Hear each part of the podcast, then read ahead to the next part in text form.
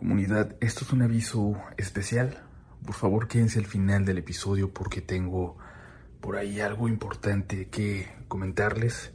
Una noticia que nos acaba de llegar, que puede ser importante, pero ya el tiempo lo dirá. Y ahora sí, vámonos al episodio de esta noche. Muy buenas noches comunidad, bienvenidos a un nuevo episodio de este su programa, este lugar donde se reúnen y se cuentan todas sus historias, todas sus experiencias con lo paranormal. Esperamos que disfruten de los relatos de esta noche, son muy buenos, muy diferentes ambos, pero muy ricos en detalles de los contextos donde suceden. Seguramente cualquiera de los dos puede dar lugar a una nueva recopilación temática, y eso depende de ustedes de que si tienen una experiencia similar nos la hagan llegar también. Ahora sí, es momento de apagar la luz, dejarse llevar y entrar a los siguientes relatos de la noche. Buenas noches comunidad. Soy seguidor del programa desde hace tiempo y he querido compartirles una de mis historias Qué mejor que escucharla en el ambiente que caracteriza Relatos de la Noche y compartirla con ustedes. Esto sucedió en el 2020, en el municipio de Tequila, para ser más precisos, perteneciente a la Sierra de Songolica, a 30 minutos de la ciudad de Orizaba, en Veracruz. Por mi trabajo debo recorrer varios municipios de esta región, pero en aquel entonces había establecido una oficina en Tequila, por lo cual debía trasladarme a diario hasta ese lugar. Siempre me ha gustado recorrer esas zonas montañosas, pues la vista es espectacular, así que no era para mí un pesar el viajar a diario.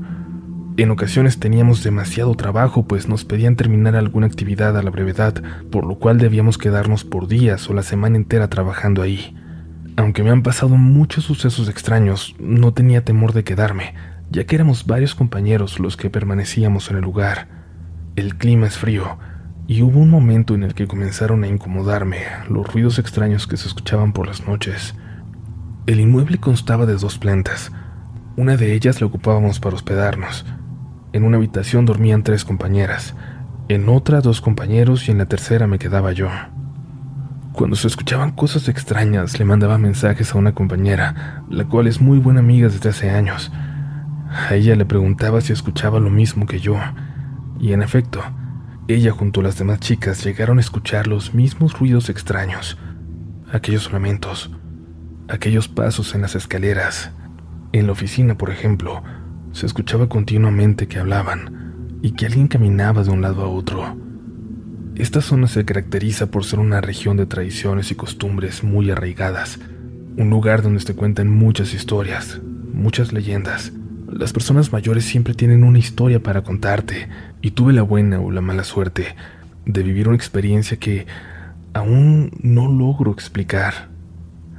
Recuerdo que una tarde mi amiga se había trasladado a su casa en la ciudad de Orizaba, por lo que me había quedado en la oficina con el resto de compañeros. De hecho, habíamos planeado bajar juntos al pueblo, pero ya que ella se había tenido que ir a Orizaba, decidí seguir con el plan y bajar yo solo. Me encontraba ya fastidiado de haber estado sentado todo el día, así que tomé un rato para despejar la mente. Salir a caminar no parecía mala idea. Salí de la oficina y empecé a bajar. Nosotros estábamos sobre la carretera Songolica, así que había que bajar caminando al centro del municipio. Eran las seis de la tarde cuando salí y era común encontrarse a gente en el camino, con jóvenes que iban a ver a su novia a otros pueblos, personas que iban de su casa a las tienditas, o los que venían de vuelta de sus trabajos. Autos y autobuses también eran recurrentes, aunque no tanto. Me tardé 40 minutos en bajar al centro y me entretuve comprando algunas cosas que me hacían falta. Para cuando decidí volver ya había oscurecido, pero no me preocupé pues a lo largo del camino hay casas y es un pueblo muy tranquilo. La gente es amable hasta conmigo, que era un desconocido. Comencé a subir y ahí ya sentía algo extraño una sensación de incomodidad. Tenía una sensación de incomodidad. Supongo que a muchos de ustedes les ha pasado. Esa sensación de que te observan, de que te siguen. Unos pasos se escucharon a mis espaldas. No volteé, pero caminé un poco más lento para que me rebasaran. Pero después de unos metros nadie lo hizo y los pasos se dejaron de escuchar. Avancé un poco más y los pasos nuevamente ahí estaban. Alguien venía detrás de mí. Esta vez giré, pero no vi a nadie. Iba solo. Me percaté de que no había gente afuera, nadie en la carretera, en las casas cercanas. No había ni un solo ruido. Apenas un par de autos habían pasado en todo ese tramo. Ahí empecé a ponerme más nervioso. Volví a escuchar los pasos, pero como antes, no había nadie detrás de mí. Así se repitió en dos o tres ocasiones hasta que empecé a escuchar rezos y cantos. Un escalofrío se apoderó de mí, pues a mi costado empecé a escuchar que alguien venía rezando, cantando. Se escuchaba como de esos cantos que se acostumbran en las procesiones cuando los pueblitos llevan a un santo. Lo único que podía pensar era en cómo podía ser posible que estuviera escuchando eso tan solo un metro de mí, que lo escuchara tan claro, como si fuera en medio de una procesión pero sin ver a nadie. Empecé a buscar por todos lados. Quizás cerca del camino estaban rezando en una casa o había alguna especie de mayordomía, pues son celebraciones muy comunes por ahí, pero no. No había nada. Las casitas más cercanas estaban cerradas, con las luces apagadas, como si no hubiera nadie ahí. Los perros empezaron a ladrar a lo lejos, y yo estaba cada vez más temeroso. Las voces se desvanecieron con el pasar de un autobús. Yo creo que fueron dos minutos continuos de escucharlas, pero lo sentí como una eternidad. Me habría trepado ese autobús para terminar de subir aunque me faltaba muy poco, pero cuando lo pensé, ya se alejaba a toda velocidad por la curva. Lo único que me quedaba era acelerar el paso, rezar porque nada malo me pasara. Más adelante, nuevamente escuché los pasos de alguien que me seguía. No dejé de caminar, porque sabría que si me volteaba no habría nadie. Solo me apresuré. Casi corría cuando escuché que los pasos venían ya muy cerca de mí, detrás. Decidí voltear, voltear y gritar todas las groserías que pudiera para alejar aquello que venía detrás de mí. Dicen que eso funciona, pero cuando lo hice me sorprendí. Un hombre venía caminando detrás de mí, tratando de alcanzarme. No me asusté tanto porque se veía como una persona totalmente normal. Pensé que era alguien del pueblo, pues me habló en náhuatl. Le dije que no entendía y me habló en español. Buenas noches. ¿Me podría dar la hora? Son las ocho y media, le respondí. Me dijo que quería preguntarme desde hace rato, pero que me vio caminando muy a prisa. Y por alguna razón, eso me puso muy nervioso de nuevo. Pude notar que venía normal, no en estado de ebriedad ni nada. Era delgado, no muy alto. Vestía un pantalón negro, zapatos negros y un suéter azul. Llevaba un morralito café. Iba caminando a mi costado y me platicaba que era de una comunidad muy lejana, que había ido al centro de Tequila en busca de un señor que le debía dinero pero no lo encontró, que a esa hora ya no había transporte para él. Para tranquilizarme, Quise pensar que ya lo había analizado, que era una persona normal, que no se veía como si fuera a intentar algo malo conmigo, así que le seguí la plática. Y todo parecía normal hasta que me preguntó, oye, ¿tendrás 20 pesos que me prestes? Quiero comprar agua. No he comido. Llevo mucho tiempo sin beber. Por alguna razón esas palabras me erizaron la piel. Recordé esas historias que se cuentan de almas que se encuentran penando en las carreteras, que piden ayuda a los vivos. La oficina ya estaba a la vuelta, así que saqué dinero y se lo di. Él se detuvo a guardarlo en su morral y cuando lo abrió no alcancé a ver qué llevaba dentro, pero tenía un olor como a copal. Entonces me dijo algo que sigue todavía en mi mente. No sé cómo. No sé cómo, pero te lo voy a pagar. No sé cuándo, pero te voy a encontrar. No, no es necesario, amigo. Quise decirle, pero me interrumpió.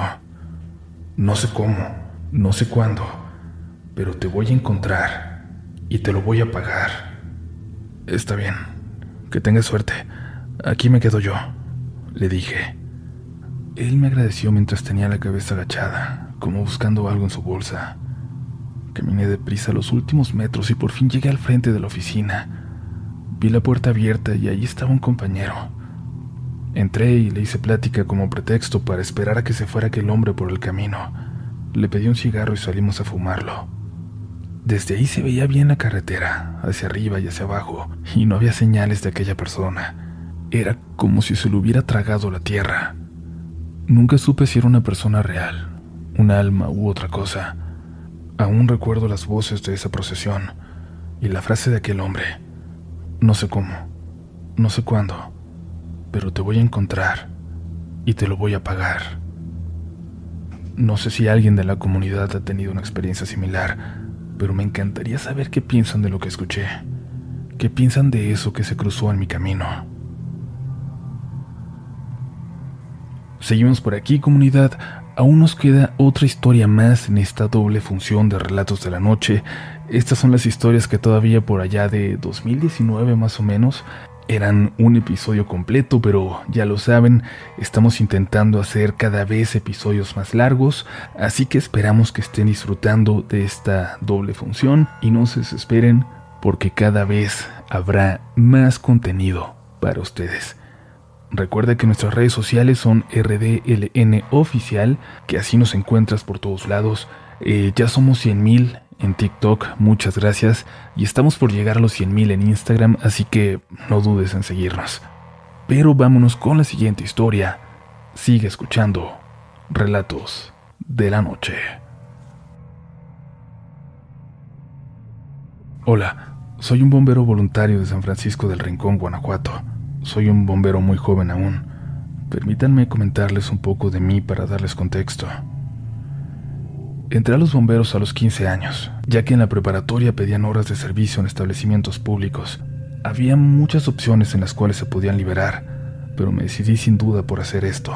Era mi oportunidad y no la podría desperdiciar ya que mi sueño siempre había sido ser bombero. Recuerdo bien que al iniciar me asignaron ciertas guardias en tres días diferentes de la semana, para que terminara más rápido las horas. Elegí las guardias nocturnas porque era el horario que más se me facilitaba por la escuela. Esa primera vez, esa primera noche, un domingo, me dieron una cálida bienvenida. Me aceptaron en el grupo, me dieron un tour por toda la central y me explicaron cómo funcionaba todo, pero después de terminar con el procedimiento, me hicieron una pregunta, una advertencia tal vez. ¿Crees en fantasmas? ¿Te dan miedo? Yo sin saber qué decir o por qué lo preguntaban, respondí con otra pregunta. ¿Le tengo que temer a algo aquí? Ahí me empezaron a platicar un montón de historias, de encuentros paranormales que habían tenido incluso ahí, en la central, y de alguna forma me prepararon para lo que iba a experimentar en carne propia, algo que vivimos hace poco, tres compañeros y yo. Antes de esto, déjenme decirles, a los cuatro ya nos habían pasado cosas ahí, encuentros extraños, sucesos difíciles de comprender, pero nada de este calibre nada que hubiéramos vivido, atestiguado tantas personas a la vez. Y es que por esto estamos seguros de que no hay otra explicación y de que no es ninguna coincidencia. Tengo ya 19 años y soy un bombero certificado. Comparto guardia con tres compañeros. Somos casi de la misma edad. En la guardia hay más compañeros, pero con ellos son con los que me llevo mejor. Por la edad nos llevamos muy bien. Coincidimos en muchas cosas y nos quedamos platicando esta tarde viendo películas o haciendo algo entre todos para pasar el rato. Claro, siempre pendientes a cualquier alerta, a cualquier siniestro que pudiera ocurrir. Asistimos a esa guardia un jueves por la noche. Estábamos los cuatro en nuestra sala de estar. Asistimos a esa guardia un jueves por la noche.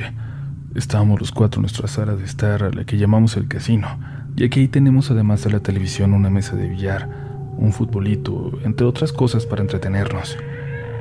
La estación tiene una fachada sencilla y es aproximadamente una cuadra pequeña, la cual alberga diferentes tipos de camiones acomodados uno al costado del otro, de manera que puedan salir todos inmediatamente hacia la calle. Desde el casino podemos verlos, también la puerta principal, la entrada. Ya pasaba de la medianoche cuando dos de mis compañeros estaban quedando dormidos, y yo me percaté de que había alguien parado dentro de la estación, al lado de la moto de uno de mis compañeros. Lo primero que pensé fue que alguien se había metido a robarla, así que me puse de pie y salí corriendo para ver quién era o si se estaban llevando algo. Al verme, el otro compañero que estaba despierto salió conmigo y los otros dos se despertaron. Me preguntaron ya fuera qué estaba pasando y les dije que alguien estaba junto a la moto, que lo acababa de ver, que alguien se había metido pero ya no estaba ahí. Escuchamos cómo se abrió una puerta de metal, una puerta grande que está en la parte trasera de la estación, y corrimos para ver de qué se trataba. Fuimos los cuatro y llevábamos el radio por si teníamos que pedir una patrulla. Íbamos dispuestos a atrapar al intruso, pero muy dentro de nosotros, los cuatro ya sabíamos de lo que sucedía en la estación. Los cuatro esperábamos que de verdad fuera un ladrón y no algo paranormal otra vez. Después confesamos que todos íbamos muertos de miedo. Los ruidos extraños, las sombras y los bultos que se aparecían eran comunes en esa zona de atrás, detrás de los camiones, por donde habíamos escuchado la puerta.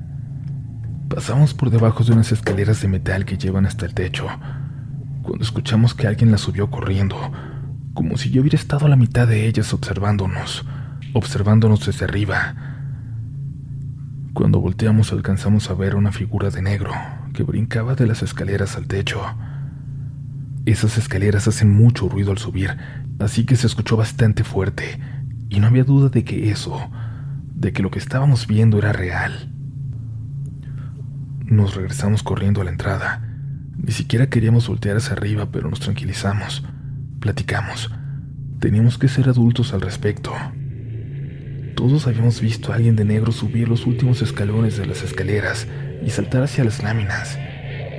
No podía ser un fantasma. Era alguien que se había metido y tomamos valor.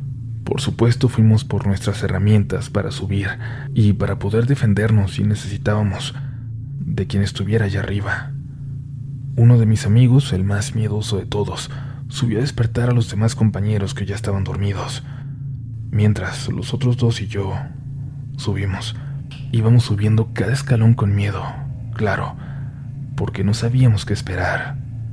Conforme avanzábamos íbamos hablándole, dirigiéndonos a quien estaba en el techo. Sal, no te vamos a hacer nada. Si te resistes, sí te va a ir mal. Es mejor que salgas y más frases por el estilo. Lentamente llegamos al techo. Revisamos todo, literalmente todo, y no encontramos absolutamente nada. No había nadie, y era imposible que, que hubieran escapado de ahí. O bueno, imposible si hubiera sido una persona. Ahí nos empezamos a reír, muy nerviosos entre todos. De pronto un amigo gritó una grosería y luego nos pidió que miráramos a lo lejos, señalando señalando hacia el cielo. Vimos algo que parecía una lechuza, pero no, no lo era. Yo sé, yo sé que es horrible que la gente confunda a estos animalitos con brujas, pero eso que vimos era un ave del tamaño de un niño como de 10 años que volaba en la oscuridad. Como buenos mexicanos, aunque estábamos muertos de miedo, le empezamos a gritar groserías y a mentarle la madre. Luego bajamos muy nerviosos y tratamos de irnos a dormir. Puede sonar a algo increíble, pero lo teníamos muy claro. Todos. Se había metido una bruja a la estación. Ahí en la estación, claro que hay cámaras, así que en la mañana la revisamos, ya que pudimos platicarlo con todos los demás. No había nada. Nadie en la puerta, nadie en las escaleras. Solo nos vimos nosotros corriendo como locos de un lado a otro. Claro, todos se burlaron, pero en el fondo era para aligerar la tensión. Todos los bomberos en esa estación saben que ahí pasan cosas muy extrañas. Todos han tenido algún tipo de encuentro paranormal en ese lugar.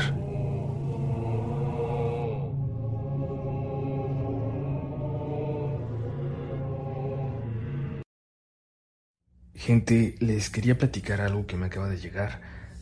El episodio que acaban de escuchar ya estaba preparado, de hecho me tocó subirlo desde un hotel en algún lugar de México, pero me llegó un correo y considero importante compartirlo. El correo es anónimo por ahora y dice así. Estimado Uriel, hace poco compartí una historia contigo. Para nada es mentira o producto de mi imaginación. Es una historia que me relataba un familiar y solo me tomé la libertad al escribirla de describir al ente de la misma, de la forma en que yo siempre me lo imaginé. El resto del relato es apegado a la realidad. Mi mamá lo escuchó y justo eso me reclamó. Así no era lo que vieron.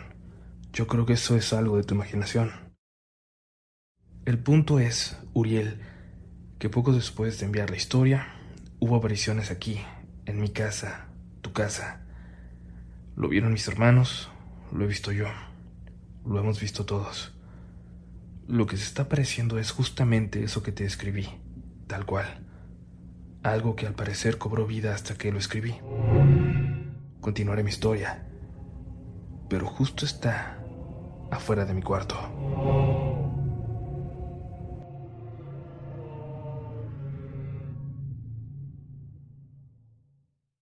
¿No se merece tu familia lo mejor? Entonces, ¿por qué no los mejores huevos? Ahora, Egglands Best están disponibles en deliciosas opciones. Huevos clásicos, de gallina libre de jaula y orgánicos de Egglands, que ofrecen un sabor más delicioso y fresco de granja que le encantará a tu familia. En comparación con los huevos ordinarios, Egglands Best contiene la mejor nutrición como 6 veces más vitamina D, 10 veces más vitamina E y el doble de omega 3 y B12. Solo Egglands Best. Mejor sabor, mejor nutrición, mejores huevos. Visita egglandsbest.com para más información.